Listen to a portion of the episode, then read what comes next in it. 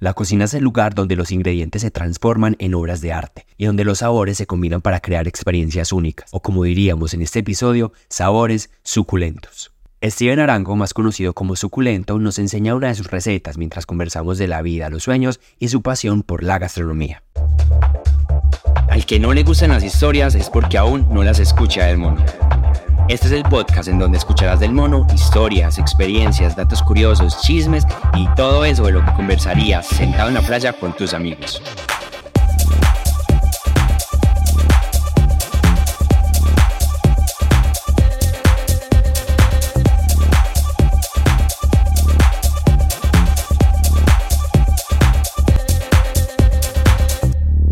Buenas, buenas, bienvenidos a un nuevo episodio de Lo Escuché del Mono. Y como pueden ver, para quienes están viendo este video, estoy con Steven Suculento y el episodio de hoy es un episodio un poco especial porque vamos a preparar algo delicioso. Yo desde que le escribí a Steven para hacer este episodio le dije, tenemos que hacer eh, un episodio para el podcast, pero preparando algo, algunas de las delicias que sabes hacer y aquí estamos. Así que Steven, gracias por aceptar la invitación a este episodio. Eh, preséntate y cuéntanos qué vamos a hacer el día de hoy. Bueno, mi nombre es Steven Arango, como tú ya lo dijiste, el creador de suculento.co. Eh, muchas gracias a ti por la invitación. Cuando me dijiste que íbamos a cocinar algo más, me emocioné porque pues es a lo que me dedico. Entonces, nada, vamos a empezar como con la recetica y si quieres ahorita hablamos un poquito de todo, ok. Me parece. Cuéntanos entonces, vamos a preparar como unos saquitos, vi que por ahí ya tenías algunas cositas muy ricas preparadas, cuéntanos un poquito. Claro que sí, vamos a hacer entonces unos tacos, eh, yo lo que hago es eh, como parte, por temas como de tiempo, lo que hice fue adelantar algunas cosas, entonces les voy a contar lo que hice. Por acá tenemos como una salsita, esto es una salsita tatemada, la cebolla y el tomate las puse como al fuego con un poquito de aceite, luego las licué, le puse pasta de tomate, sal y pimienta, ¿cierto? Yo lo que voy a hacer aquí es que le voy a agregar este condimento que me encanta, se llama chili en polvo, le voy a agregar como a la, a la salsita. ¿Es salsa picante? No, este chili en polvo yo lo identifico como sabor a barbecue, como ahumadito, entonces le da un sabor espectacular a la salsa. Y a esta otra le voy a agregar pues un poquito de pimienta cayena. La pimienta cayena sí es picante. Sabemos pues que la comida mexicana muchas veces lleva picante. Entonces quise como tener una salsita picante. ¿A vos te gusta el picante? Sí. Ah, bueno, entonces ahorita a tu taco le pones de esta. También le voy a agregar a esta un poquito de este que nos da como el ahumado, ¿cierto? Esta receta también la van a encontrar en nuestro perfil, en suculento.co y en Lo Escuché del Mono, por si algo no les queda pues claro, ¿cierto? Por allá estaremos con esta receta para que la preparen en sus casas. Bueno, por acá tenemos un aguacate. En México le dicen el loro de la cocina. Loro. El oro, el, oro, de la, el oro de la cocina. Vea, divino nos salió. Hermoso. Bueno, entonces eh, yo para estos taquitos estoy usando pollo, pero estoy usando el contramuslo, porque el contramuslo tiene muchísimo más sabor que la pechuga, porque tiene como más grasita, ¿cierto? Entonces yo aquí ya lo tengo cocinado, simplemente lo puse con sal y pimienta al fuego y él se hace con su misma grasa, no le tienes que agregar aceite. Lo voy a cortar como en pedacitos para agregárselo entonces al taco. Y por allí tenemos también las tortillitas ya fritas, que también se podrían simplemente calentar pero lo que hice yo fue freírlas porque me gusta como esa textura así como crocantica, ¿cierto? Entonces por acá ya estamos como con el pollo listo, simplemente como cortarlo en pedacitos, este pollo tiene mucho sabor, como les dije, mucho más sabor que la, que la pechuga, ¿cierto? El aguacate también vamos aquí a tener listo, es simplemente como pelarlo y se lo agregamos como por encima ahorita los tacos. Ah, bueno, otra cosa que también hice previamente fue unas cebollitas encurtidas, ¿cierto? Porque las cebollitas encurtidas deben de tener como cierto tiempo en la nevera. Ya se las voy a explicar. acá las tengo. Son estas. Entonces, estas cebollitas encurtidas tienen eh, vinagre, un poquito de sal, un poquito de pimienta y un poquito de limón. Tú eso lo sacudes y lo dejas en la nevera y ellas cogen un color como rosadito. ¿Por cuánto tiempo se en la nevera? Más o menos, yo las hice hace más o menos dos horas y mira que ya tienen ese color así como fucsia. Sí. Esto es delicioso para usted ponérselo por encima de la comida, por ejemplo, a un chicharrón o si haces un ceviche o por ejemplo a esto que vamos a hacer le va súper bien. Eh, no, y ya prácticamente tenemos lista la receta, lo que vamos a hacer es que cogemos la tortilla, si tú quieres coge también la tuya, le vas a agregar entonces salsita. ¿Cuál quieres? Esta es la picante y esta es la que no está picante. Y le puedo agregar de las dos. Sí, obviamente le puedes agregar de las dos. ¿Qué tanto es picante para saber? No Así. está tan picante, la verdad. Ok. Yo creo que es. Entonces le agregamos primero la salsita, así por encima. Si quieres en la mitad o así en todo. Le agregamos entonces el pollo. Como les dije, es contramulo. Esto es un contramulo deshuesado. Si quieres, agregarle todo el pedacito de pollo. Eh, voy a abrir por acá las cebollitas encurtidas y le agregamos también el aguacate. Si quieres, agregarle la cantidad de aguacate que quieras. O te ayudo yo aquí con este tenedor y le agrego. ¿Te gusta el aguacate? Sí. Este ¿Cómo me salió divino. A mí me da una tristeza cuando abro un aguacate y me sale Ay. verde. Es como, "Ay, ¿por qué no lo dejes? Pero sí hay ser?". algunos aguacates que por, uno cree que ya están maduros para comer, pero no, o sea, por dentro Sí, están- sí, sí, total. Es difícil. Y en el supermercado, yo este se lo compro a una señora que siempre vende aguacates maduros. Porque en el supermercado yo siento que siempre están verdes. Bueno, y, le damos- y el toque final, toque suculento, le digo yo, son como estas cebollitas Oigan, si ven el toque suculento. Yo siempre digo eso en mis recetas, el toque suculento. Estas cebollitas encurtidas por encima, como para finalizar, ¿cierto? Eso también se puede hacer, pues si usted los quiere hacer de res o los quiere hacer, por ejemplo, de pescado, también quedan espectaculares. Y quedan muy lindos porque mira que tiene el verde del aguacate, la salsita es roja, las, las cebollitas son como moradas, entonces como que visualmente se ven muy bonitos. Ay, por acá tengo también limón, si uno le quiere poner por encima como a los taquitos. Y ya prácticamente estaría listo este taquito. Ya saben que la receta la pueden encontrar en nuestras redes sociales. Le agregamos el Probemos a ver qué tal. Sí, eso Podemos sí está suculento. Qué nervios.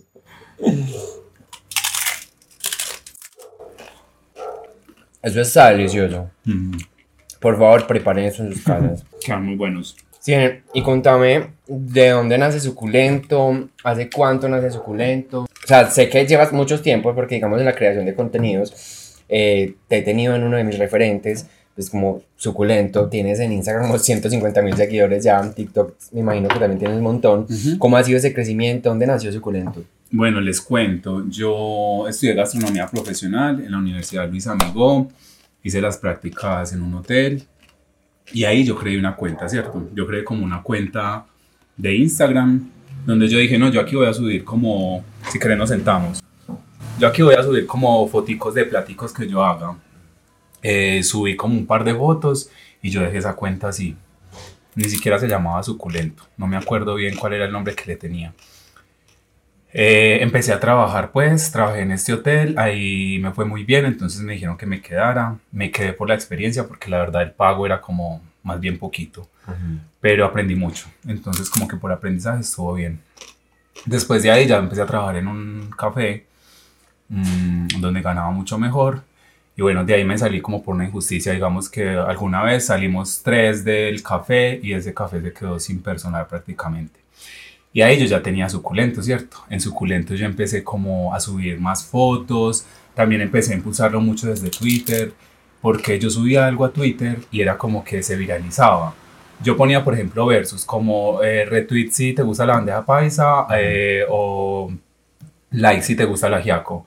Y eso explotaba impresionante. Entonces yo dije, bueno, aquí está sucediendo algo, eh, recojamos a esta gente y nos la llamamos para Instagram. Entonces yo ya empezaba a hacer ese tipo de cosas y debajo ponía como mi Instagram, como, y la receta está aquí en mi Instagram y me empezaba como a seguir gente. Digamos que ese fue como el primer momento en el que empezó a seguir mucha gente. Hubo un tiempo en que me seguían como, no sé, mil personas al día.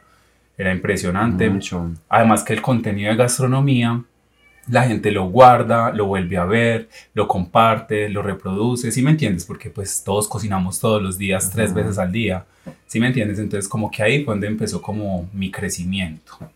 ¿Hace cuántos años fue eso?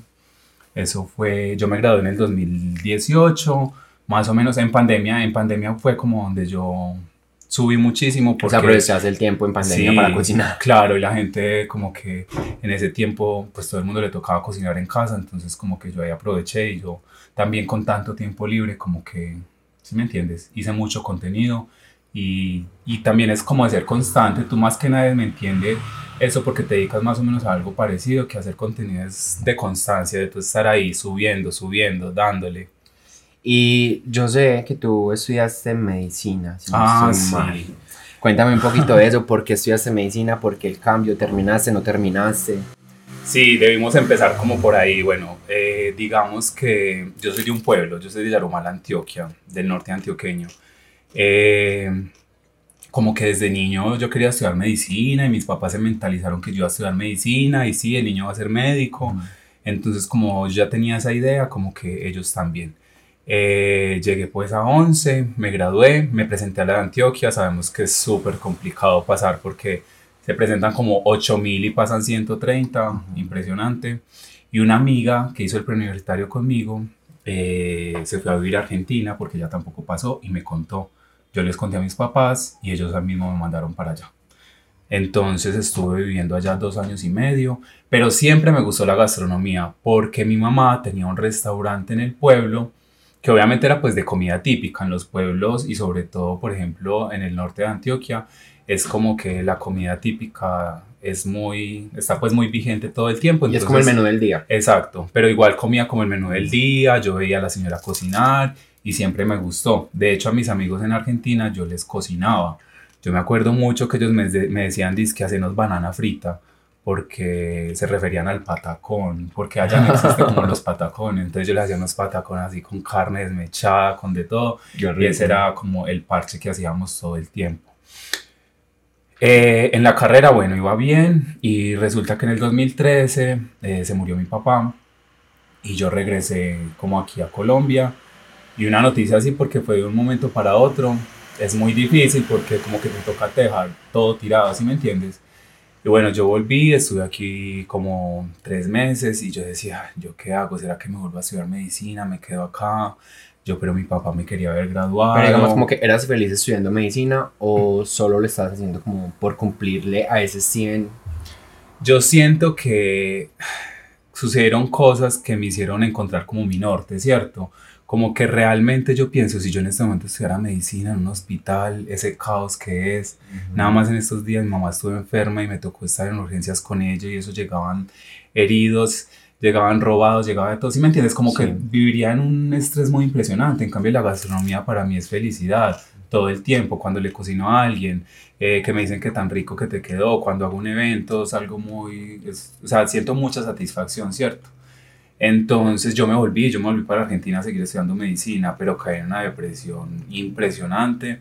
Yo no me paraba para clase, yo solo me paraba como para comer y era como cuando ya me estaba muriendo como del hambre. Pero yo le decía a mi mamá como que todo seguía bien, como que yo ya estaba yendo a clase, porque yo pensaba que en algún momento yo me iba a parar y iba a seguir estudiando eso. Pero mi gusto por la gastronomía siempre estuvo, siempre estuvo. Pero digamos Eh, que aquí te interrumpo, ese momento depresivo, ¿sientes que se agravó por la muerte de tu padre? ¿O ya venías de pronto como... No, sí, eso fue a raíz de la muerte de mi padre, porque yo volví a vivir solo después de todo eso que pasó. Entonces, como que yo me eché a morir, por decirlo de alguna manera. Y resulta que yo cumplo años en julio, yo cumplo años el 12 de julio, y como el 8 de julio, como cuatro días antes, me van tocando la puerta y era mi mamá. Mi mamá que nunca había salido del país. Y fue como que, uy, y yo estaba vuelto nada, a mí se me caía el pelo, tenía como alopecia, estaba muy flaco, y ya me encontró vuelto nada, ella me dijo, no, nos vamos porque usted aquí se va a morir. Y Las me- mamás de la abuela, ¿no? yo Pues, sé, las ellas tienen como un, un sexto sentido. Es que para mí ellas- uno es como un órgano de ellas, Ajá. como que sienten lo que uno siente de alguna Total. manera. Porque ella no sabía nada, yo le ocultaba todo muy bien. Yo le decía, no, el computador se me le dañó la cámara para no verme con ella. Y atreverse a irse por primera vez, salir del país sola, sin Ujú. avisarte. Me dio una risa porque ella llegó allá aquí es que con aguacates, con plátanos, con un montón de cosas que yo, mamá, yo- aquí se puede comprar eso. Y ella es que no, yo le traje, yo le traje porque es que yo sé que a usted le gusta mucho esto y usted le hace mucha falta. Imagínate. Y con esas más cosas le cociné a ella porque pues yo ya me devolví con ella, ¿cierto? Entonces ella ya me volvió a traer y aquí me dijo, ¿usted quiere seguir estudiando medicina? Yo se la pago en la carrera que quiera. O quiere seguir, o quiere otra cosa que quiere. Y yo dije, ma, yo quiero un cambio así radical en mi vida, quiero estudiar gastronomía. Y empecé a estudiar en la Luis Amigó, me fue muy bien. Eh, igual yo soy muy curioso, uno sí queda con muchos vacíos como de la universidad, pero yo siento que la experiencia y el hecho de yo estar buscando, investigando, creando, repitiendo una receta a la otra, como que eso me nutre muchísimo, ¿cierto? Y empecé a estudiar gastronomía y no, yo soy feliz, yo soy feliz haciendo lo que hago y yo creo que se nota. Y digamos que en gastronomía, ¿qué proyectos importantes has tenido? Que nos puedas contar un poquito por ahí. Me di cuenta que una vez le cocinaste a Caliuches, o sea, hágame el favor. Cuéntame un poquito sobre eso. Imagínate, sí, oye, eso me encantó, me encantó, ¿sabes qué sucedió eso? Yo estuve muy nervioso, obviamente. Te voy a contar cómo sucedió, o sea, cómo Por llegué a favor, ella. con pena Resulta, ese día me dio una rabia.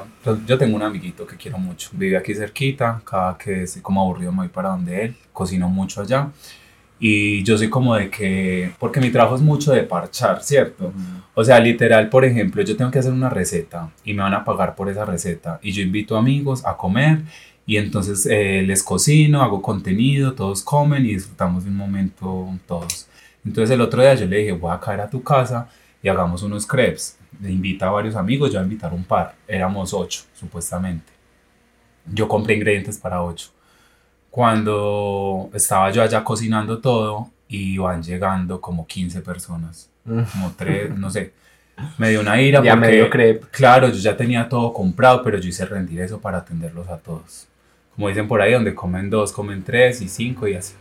Entonces, eh, yo lo hice rendir y todos comimos deliciosos los crepes porque es una salsa que me queda espectacular.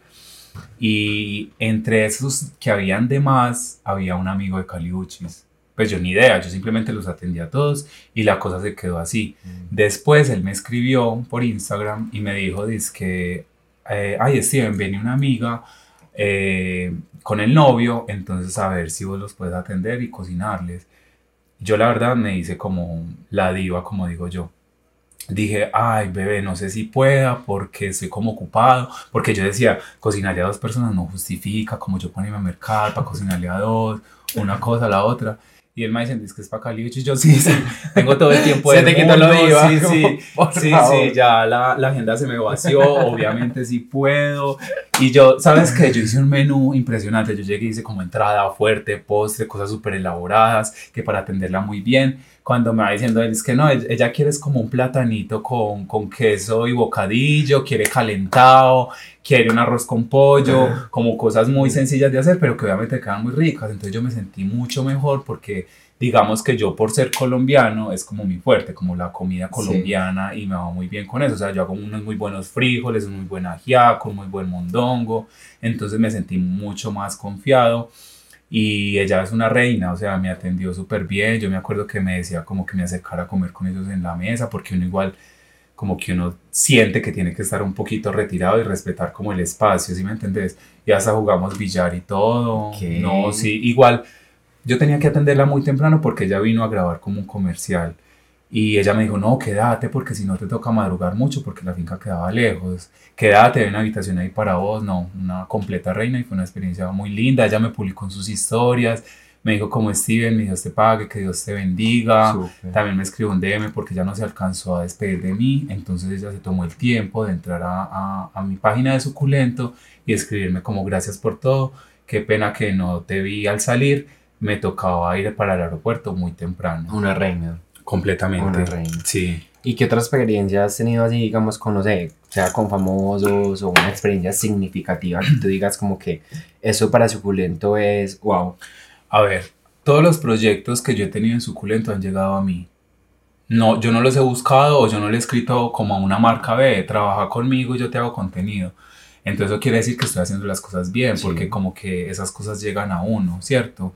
He trabajado con muchísimas marcas, lo último que hice fue con Pinterest, que fue espectacular, que hice tres platos colombianos, como que escogieron una persona de cada país, se llamaba Viaje de Sabores, y cada persona tenía que cocinar como cosas lo más típico de su país, ¿cierto? Entonces yo fui elegido de Colombia, había de Perú, de México, y eso era para Tastemade y Pinterest, esa, esa experiencia estuvo chévere, fue como algo bacano porque es como que, bueno, de Colombia escogimos un influencer y fue a suculento, ¿sí me entendés? Espectacular. Espectacular. Sí, me encantó. Me alegra mucho. Digamos que en la cocina, ¿qué es lo que más te gusta cocinar? Que te diga que es un plato que, que puede representar a suculento y que te identifique y que te gusta mucho? Bueno, como te dije ahorita, yo por ser colombiano, como que le apunto mucho a la comida colombiana, ¿cierto? Entonces a mí me encanta comer como comida tradicional. Porque si yo voy al exterior, por eso es por lo que me van a reconocer. Por ejemplo, si un argentino viene aquí a Colombia, uno cree que ese hombre sabe hacer, no sé, asados, chimichurri y todo eso, ¿cierto? Entonces me gusta mucho la comida colombiana y no solamente como lo tradicional, sino también usar nuestras frutas. Colombia por estar en esa ubicación geográfica que tenemos muchos paisajes, tenemos la sabana donde se dan como muchos tubérculos, eh, tenemos el Caribe, entonces tenemos muchos tipos de pescados, en Antioquia es súper famoso como el cerdo y el chicharrón, ¿sí me entendés? Tenemos en el Pacífico todas estas especias que se dan como en ese manglar, como por ejemplo el cilantro cimarrón, cosas, ¿sí me entendés? Tenemos como muchos productos para hacer grandes platos, entonces obviamente la cocina colombiana me gusta mucho, las sopas, sea, yo soy fan de todo lo que tenga caldo, una de mis comidas favoritas, por ejemplo, es el ramen porque me encanta el caldito y la combinación de todos estos sabores. El sushi también me gusta muchísimo y me encanta también preparar mariscos. A mi mamá le gusta mucho, entonces yo la consiento, entonces como que a ella le gusta mucho lo de mar, entonces yo todo el tiempo le estoy cocinando a ella ese tipo de cosas. ¿Y no te pasa mucho que en los parches, no sé, por ejemplo con los amigos, que eres como el que cocina, entonces, no sé, se van para una finca, nos vamos a pasear para tal lado y siempre se hace cocina. sí, pero también me meto yo, porque es que a mí me estresa, los veo picando una cebolla y yo, oh, que la quita de ahí, venga yo pico. y empiezo.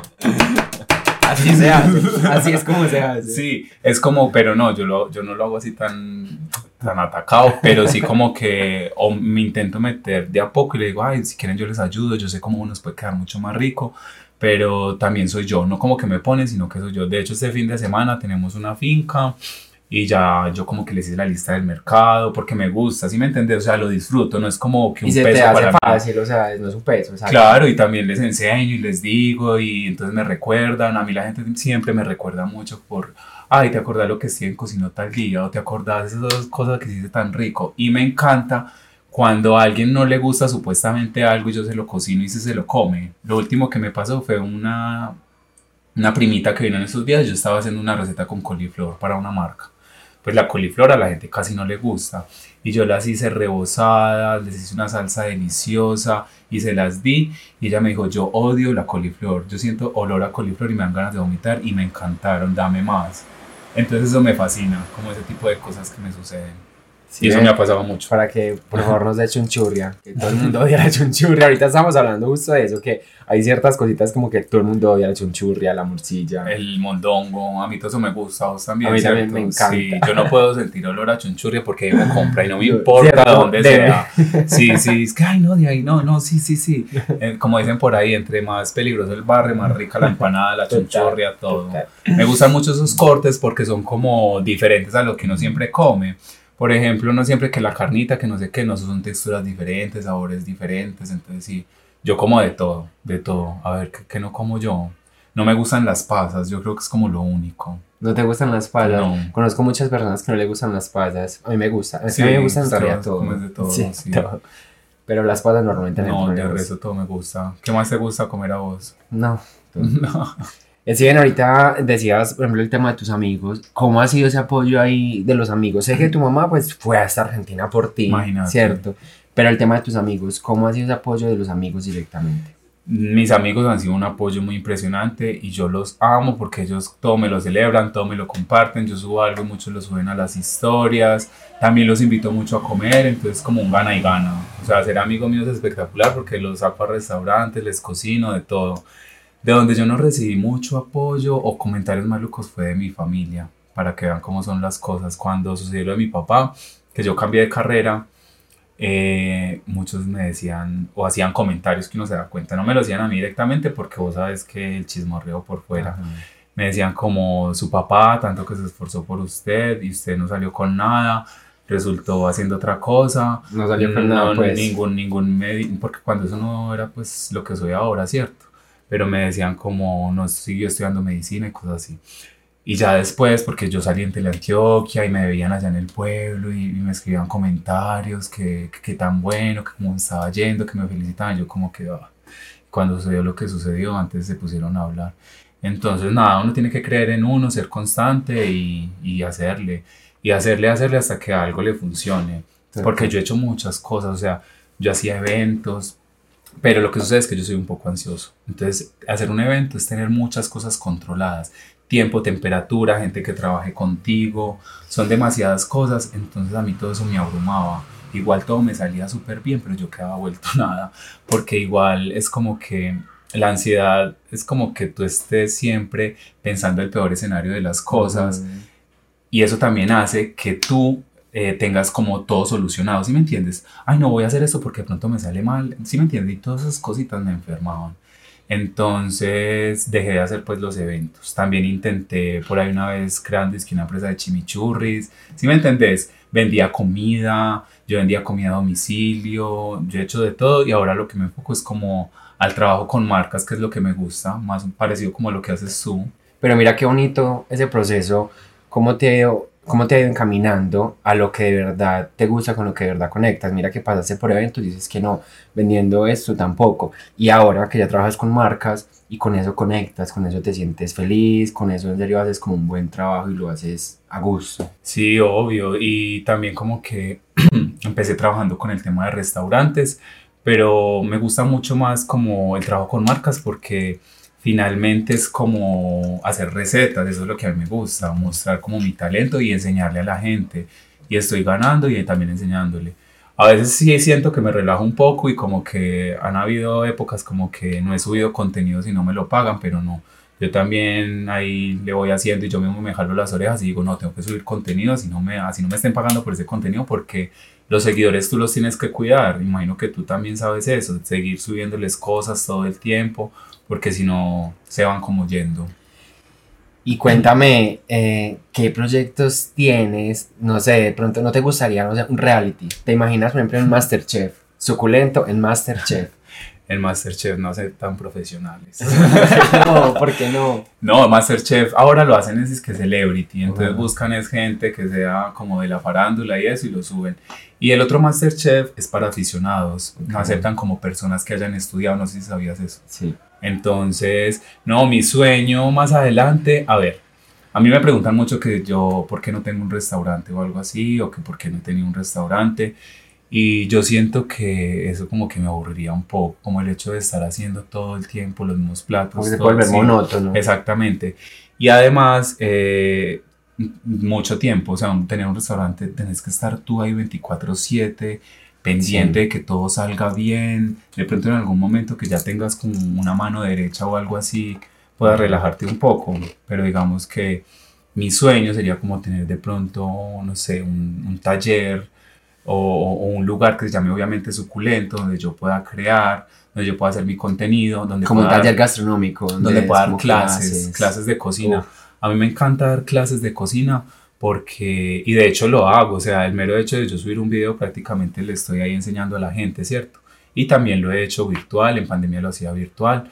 Imagínate que me parchaba como con cinco señoras, las cinco colombianas vivían en Estados Unidos, cada una en una región diferente, y nos conectábamos a cocinar y a tomar vino, y ellas me pagaban por cada clase que yo les daba, ¿cierto? Me encantaba. Entonces, un lugar donde yo pueda hacer eso, y si me antojé, no sé, un viernes de hacer un evento, no sé, de mexicano con cócteles que vayan bien con unos taquitos, eh, vender las boletas y hacerlo. Si me entendés, un lugar que sea dinámico, donde yo pueda dar clases, donde pueda hacer mi contenido y si me antoje hacer un evento, hacerlo, o no sé, una fiesta o cosas así. ¿Y es algo que tienes ahí en mente? ¿O de verdad quieres como hacerlo? ¿sabes algo por lo que vas a trabajar? Es algo que tengo en mente y tengo que empezar a trabajar por eso. Digamos que es algo que, seas, que lo he tenido en mente, pero obviamente no es fácil o sea, tengo que trabajar duro para lograrlo. Sí, es verdad. ¿Qué referentes tienes en el mundo gastronómico? Referentes como de personas. Sí, que tú digas como que me gusta la forma en cómo hace contenido, me gusta la forma en cómo cocina y quiero aprender de esa persona. Ok. No, pues a mí, por ejemplo, aquí colombianos, me gusta mucho una mujer que se llama Leonor Espinosa. Ella como que es una de las mejores chefs del mundo, por ahí he seguido como su trabajo.